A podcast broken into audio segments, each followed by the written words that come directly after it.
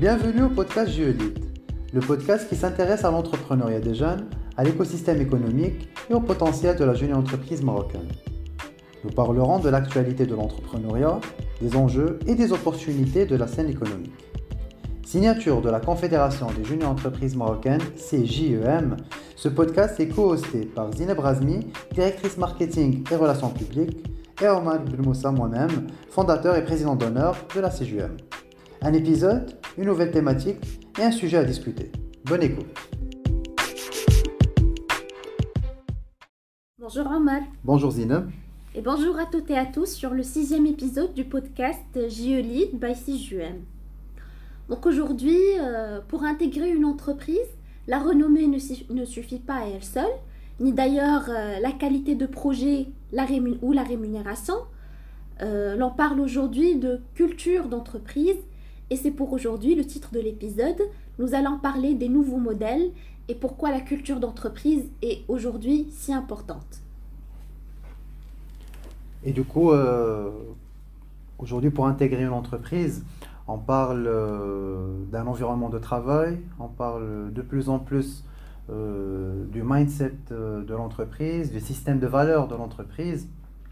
Et du coup, tout ceci s'intègre sous un volet global qui est la culture d'entreprise. en effet, ici, on ne parle pas de, renommée d'entreprise, comme à une certaine époque, euh, le fait d'intégrer un grand groupe ou une multinationale, c'est l'objectif de carrière, ou encore euh, travailler sur un projet euh, innovant, un projet prometteur, c'est le critère principal pour quelques-uns, ou encore la rémunération et le, je vais dire le salaire, c'est le, le, critère déterminant pour d'autres.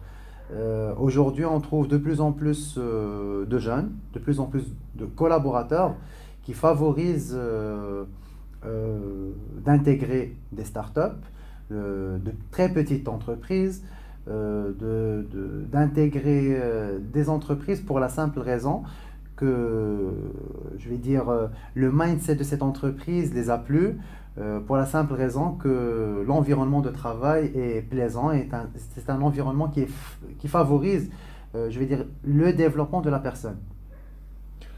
Euh, alors, pour moi, je commence par le constat de l'entreprise, la vie d'entreprise et aujourd'hui prend beaucoup plus d'ampleur que, que, la vie personnelle.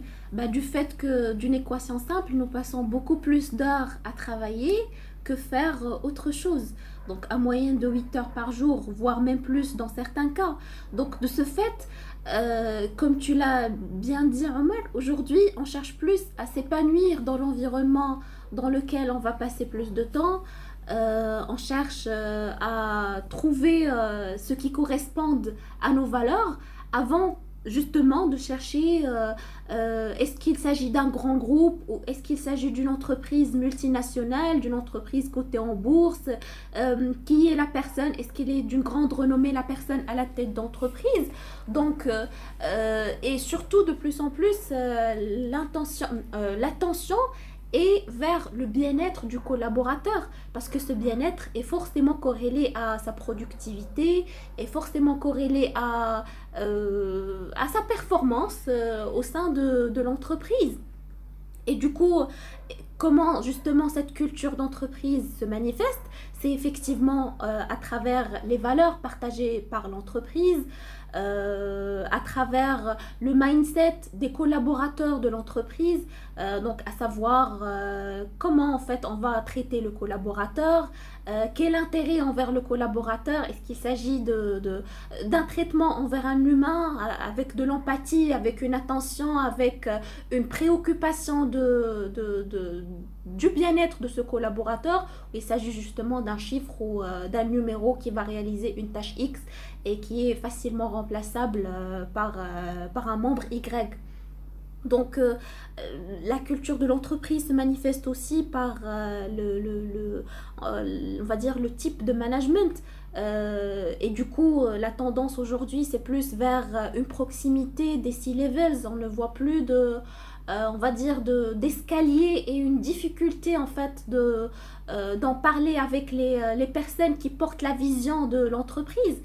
et, et, de ce fait, aujourd'hui, le collaborateur lambda est la personne qui est dans un ancien modèle à la plus basse échelle de l'entreprise et dans une position de, de, de voilà, de, de, porter la vision de l'entreprise et de faire en sorte de voilà d'appliquer cette vision de l'entreprise.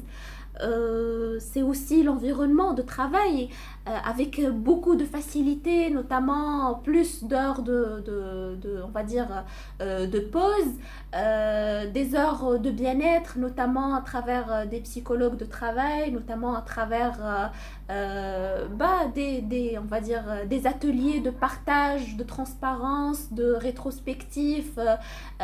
comment justement le souci c'est comment améliorer l'expérience collaborateur au sein de l'entreprise. Si je rebondis sur euh, ce que tu viens de dire, Zineb, sur euh, principalement l'expérience collaborateur, bah, aujourd'hui, de plus en plus, euh, nous trouvons des, je vais dire même des locaux d'entreprise qui sont aménagés pour concrétiser davantage cette culture d'entreprise.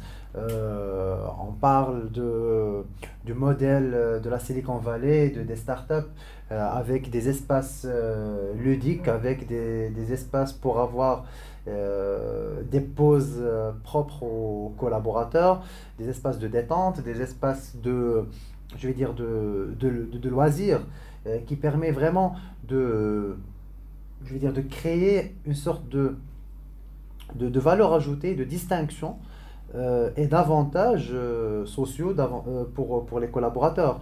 Euh, si on va parler de, du fait de mettre euh, euh, une PlayStation ou bien une télé dans une entreprise, l'objectif, c'est pas vraiment de, de, donner aux collaborateurs un, un droit à jouer. S'ils veulent jouer, ils peuvent jouer chez eux. c'est juste le fait de dire qu'on on vous fait confiance et on sait qu'à un certain moment, vous pouvez avoir besoin d'un break pour, pour restructurer les idées, pour pour se déconcentrer un peu et, reprendre les forces, ça montre in fine que le top management pense au bien-être de, de, de, du collaborateur. Et in fine, ce sont ces messages qui comptent. Euh, ce n'est pas le moyen, mais plutôt la finalité. Euh, cet environnement de travail montre effectivement que aujourd'hui, si on revient au sujet du management, qu'on n'est plus dans ce management vertical où le, chef d'entreprise euh, essaye de profiter le maximum possible du collaborateur, mais c'est plutôt c'est une vision de collaboration, c'est une vision de, de partage de, de, valeurs et aussi de partage de, des intérêts de l'entreprise. Ce sont des intérêts qui sont partagés par tous les collaborateurs. Si je reprends euh, ce que tu viens de dire aussi, Zineb, c'est une vision qui est partagée aussi. Et c'est aussi un, je vais dire, les couleurs d'entreprise qui sont portées par, euh, par tout le monde, par toutes et tous. Euh, et ça permet effectivement de créer ce qu'on va nommer par la suite la culture d'entreprise, qui va être une distinction de chaque entreprise. Et c'est ici vraiment, on va dire, c'est le mindset de telle entreprise ou bien le mindset d'une autre. parce qu'en fait, ça, ça permet de, de, créer in fine ce qu'on va dire un esprit d'appartenance et ça permet aux collaborateurs, ben, euh, on fait partie d'entreprise aussi, ça permet aujourd'hui de dire que je fais partie de cette, de cette entreprise parce que je me retrouve dans cette entreprise. Euh, on partage les mêmes valeurs, on partage les mêmes objectifs et je, me vois vraiment évoluer, euh, pas seulement pour répondre aux objectifs de l'entreprise, mais aussi pour répondre à mes objectifs et pour euh, répondre aux objectifs de façon globale, tout en étant épanoui, tout en travaillant en toute flexibilité et tout en ayant un environnement où le bien-être c'est une priorité. Euh, c'est pas du, management, je vais dire, classique où euh, on va dire, il faut travailler 8 heures, euh, si tu termines pas tes 8 heures, euh, tu n'auras pas ta rémunération complète ou bien avec un système de pointage. Certes, lorsque je parle de, culture d'entreprise, on n'en manque pas de rigueur, on n'en manque pas de, justesse, ni d'égalité d'équité. Mais ça permet d'avoir une sorte de flat management où il y a vraiment la confiance, je veux dire, commune et, bilatérale entre les collaborateurs. Après, il y a ce mythe qui est depuis longtemps euh, adopté par euh, les entreprises, surtout par les industriels à l'époque, euh, bah, qui stipule que travailler beaucoup d'horaires, pendant plusieurs horaires de travail et être sous le stress et avoir une grande charge de travail, ça, ça signifie forcément qu'on est le plus productif possible. Or, ce n'est pas vrai. Ce sont effectivement les entreprises qui ont compris aujourd'hui que euh, en travaillant à l'aise et en ayant euh, on va dire tous les moyens nécessaires pour réussir notre, notre, notre mission. Les moyens, on parle des moyens euh, mentaux, des moyens, on va dire, techniques, du matériel pour réussir l'expérience. C'est aussi important et ça va nous permettre d'être plus productif qu'un schéma qui favorise plutôt euh, qui favorise euh, plutôt un stress de travail ou qui favorise, euh, on va dire, une rigidité de travail. donc, on peut allier flexibilité et productivité, on peut allier courtoisie envers les collaborateurs et en même temps une rigueur dans le travail. on peut allier de l'empathie, mais en même temps une attente d'atteinte d'objectifs. Donc ces deux-là, ils peuvent être, on va dire, en parallèle. Euh, donc on n'est pas forcément euh, on ne doit pas forcément être le, le, boss méchant pour avoir en fait euh, des, des, collaborateurs qui vont respecter leur engagement. Euh, c'est ça en fait le mythe qui, qui doit être aujourd'hui euh, radié des esprits parce que on est, on est plus dans ce schéma de voilà d'instauration de, de, de, culture rigide, euh, de forcer le on va dire la mission sur le collaborateur. Bah, pour plusieurs raisons. La première c'est qu'aujourd'hui les opportunités sont beaucoup plus nombreuses qu'avant. Euh, les jobs euh, qui sont aujourd'hui sur le marché favorisent beaucoup plus, euh, on va dire, l'aspect innovation chez le collaborateur qu'auparavant. Donc aujourd'hui, on est de plus en plus face à des, on va dire, des missions qui sont euh, qui favorise euh, le côté intelligence plutôt que le côté, euh, on va dire, manuel ou les tâches qui étaient à une époque mécanique, notamment lors de la, de, la, de la révolution industrielle, là où les, les premiers jobs ont commencé. Donc on parlait d'un technicien, on parlait d'un ingénieur, celui qui pensait et celui qui exécutait. Aujourd'hui, on a des machines qui peuvent faire le, le travail fastidieux entre guillemets et euh, l'humain peut euh, justement euh, réaliser toutes les autres tâches créatives les autres en plus il y a aussi des métiers nouveaux qui ont immergé euh, donc, euh, alors on parle aujourd'hui de fonctions comme marketing, euh, marketing versus le sales, personne qui était à l'époque qui est censé faire du porte-à-porte. Aujourd'hui, le marketing, ça favorise le brainstorming, l'échange d'idées, des couleurs, travailler dans une équipe créative. Donc, forcément, la culture d'entreprise n'est pas un luxe. Si je dis ça, c'est pour dire que c'est pas un luxe, mais c'est aujourd'hui une nécessité parce qu'on a besoin d'être épanoui pour pouvoir produire. Donc c'est sine qua non. Si on veut produire, c'est qu'on a forcément euh, besoin d'un environnement qui favorise cette, euh, productivité euh, bah, de manière générale. Dans, un épisode précédent, nous avons discuté qu'est-ce qu'un bon salarié pour l'entreprise? Et je pense que dans, dans cet épisode, on répond qu'est-ce qu'une bonne entreprise pour un salarié aussi? Parce qu'en fait, euh, on n'est plus dans cette euh, perspective de dire c'est l'entreprise qui choisit, qui sélectionne aussi euh, le collaborateur, mais c'est aussi le collaborateur qui sélectionne l'entreprise. avec tout, toute cette transformation des entreprises, avec, je vais dire, ce, cette, mouvance du marché. ce ne sont pas les, les opportunités qui, qui, manquent, ce ne sont pas les, les projets qui manquent non plus. Euh, c'est vrai, euh, je vais dire, la maturité des compétences, nous avons déjà parlé de ça, euh, c'est un sujet. Cependant, il y a une, forte concurrence entre les entreprises, une forte concurrence entre les recruteurs.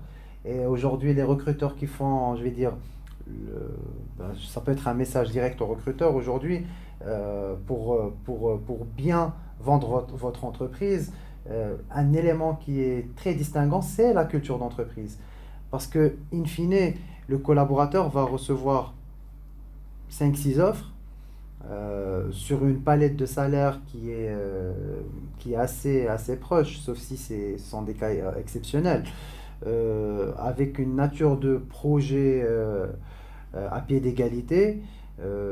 C'est vrai, il y aura des grands, des grands comptes, des petites entreprises, des startups, mais vraiment l'élément qui va, vraiment trancher, ça va être tout en faisant mon travail, est-ce que je serai épanoui ou pas, euh, avec qui je vais travailler, quelle est l'équipe avec laquelle je vais travailler, quel serait mon N plus 1, comment mon manager va travailler avec, euh, comment je vais collaborer avec mon manager.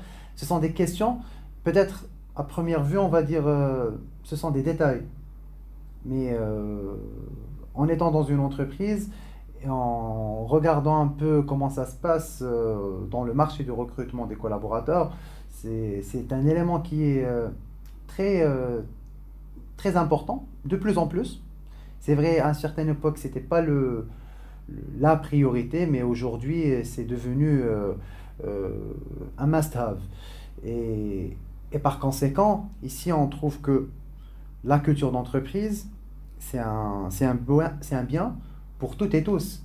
Euh, c'est une valeur ajoutée pour le collaborateur et pour l'employeur. Euh, c'est une valeur ajoutée, je vais dire, bilatérale, qui permet d'honorer les engagements et les objectifs de l'entreprise et euh, de ses collaborateurs. Tout à fait. donc tout le monde est gagnant lorsque la culture d'entreprise est là. Donc, à vrai dire, le collaborateur euh, est, bien sûr bien épanoui et euh, dans, un, dans une entreprise qui favorise la productivité, qui favorise euh, son bien-être, mais aussi le owner de l'entreprise ou les stakeholders ont intérêt à créer cette culture de l'entreprise parce que tout d'abord ils vont bénéficier de ce, de ce marketing, on va dire, indirect bah, du fait qu'ils euh, ils ont, ils, ont plus que des collaborateurs, mais des ambassadeurs de l'entreprise. Et euh, aussi, ça va, ils vont ils vont s'approprier le projet, ils vont s'approprier la mission. Donc ils ne sont pas là juste pour euh, réaliser un travail pour lequel ils sont rémunérés, mais ce qui va créer la différence entre une entreprise et une autre, c'est laquelle va favoriser le plus euh, on va dire, euh, l'aspect euh, laquelle va être la meilleure côté culture pour le, collaborateur et c'est l'entreprise pour laquelle le collaborateur va, va bien sûr produire le plus, va réaliser le plus. Bien sûr, ceci n'exclut en aucun cas les autres aspects, à savoir la qualité de projet, la renommée de l'entreprise, mais ce qui sera aussi mieux qu'avoir tous ces aspects-là, c'est avoir une culture d'entreprise de plus. Euh, donc euh, tout le monde est gagnant dans cette, dans cette équation. Euh, si la culture est bonne, c'est que le collaborateur est, est, épanoui, le collaborateur est, est dans, son, voilà, et dans sa, productivité la plus optimale et aussi le owner euh, crée des euh, crée des on va dire euh, euh, crée une culture qui lui permet de retenir le plus possible les collaborateurs avoir le turnover le, le, plus bas. Donc ça implique directement une réduction des coûts de, à chaque fois de, recrutement, de formation des nouveaux collaborateurs, la période d'atterrissage et on va dire de, de la période sur laquelle ils vont être en mode apprentissage. Euh, donc justement, il faut réfléchir à, cette culture d'entreprise de manière très économique pour dire que, que, que c'est un win-win pour toutes les parties prenantes d'une entreprise. À mon sens, j'ajouterais aussi que la culture d'entreprise euh, peut être considérée comme un levier de développement de l'entreprise. pour la simple raison qu'aujourd'hui, au-delà du, du fait que la culture d'entreprise crée une empreinte de marketing pour, pour, pour la société, contribue activement pour cette rétention de ressources humaines, euh, ça permet aussi de, de, créer la valeur d'une façon directe. Pour la simple raison que, avec euh, ces éléments de, de, cette recette qui est la, la culture d'entreprise, en termes de flexibilité, en termes de bien-être et en termes d'environnement de travail, ça favorise la productivité. Et ici, ça permet de développer directement la croissance de l'entreprise. Ça permet de, de, de donner une, une, bonne impression et jouer, euh, je vais dire, euh, positivement pour les aspects dont on a parlé tout à l'heure. La renommée de l'entreprise qui, commence à grandir de plus en plus vu que cette entreprise a une bonne culture, du, qui a une culture qui est connue, reconnue pour être bonne. Euh, et aussi, ça permet à cette entreprise d'avoir une attractivité assez conséquente qui lui permettrait de gagner de nouveaux projets, des projets innovants, des projets qui lui permettraient de, bien se positionner dans la place. Euh, et effectivement, ici, on rentre dans un cercle de développement commercial, de développement euh, organique de l'entreprise, euh, où cette culture d'entreprise est en même temps à la fois un input et aussi un output de l'entreprise. Ça permet de, je vais dire, de, de, de travailler sur le, le, je vais dire l'empreinte de l'entreprise en amont et en aval. Euh, si je rebondis euh, sur le sujet des ambassadeurs, euh, effectivement, la, cette culture d'entreprise permet d'avoir non seulement des collaborateurs, mais des ambassadeurs qui vont non seulement donner un bon feedback, mais qui vont aussi encourager les, bonnes compétences à rejoindre euh, l'entreprise.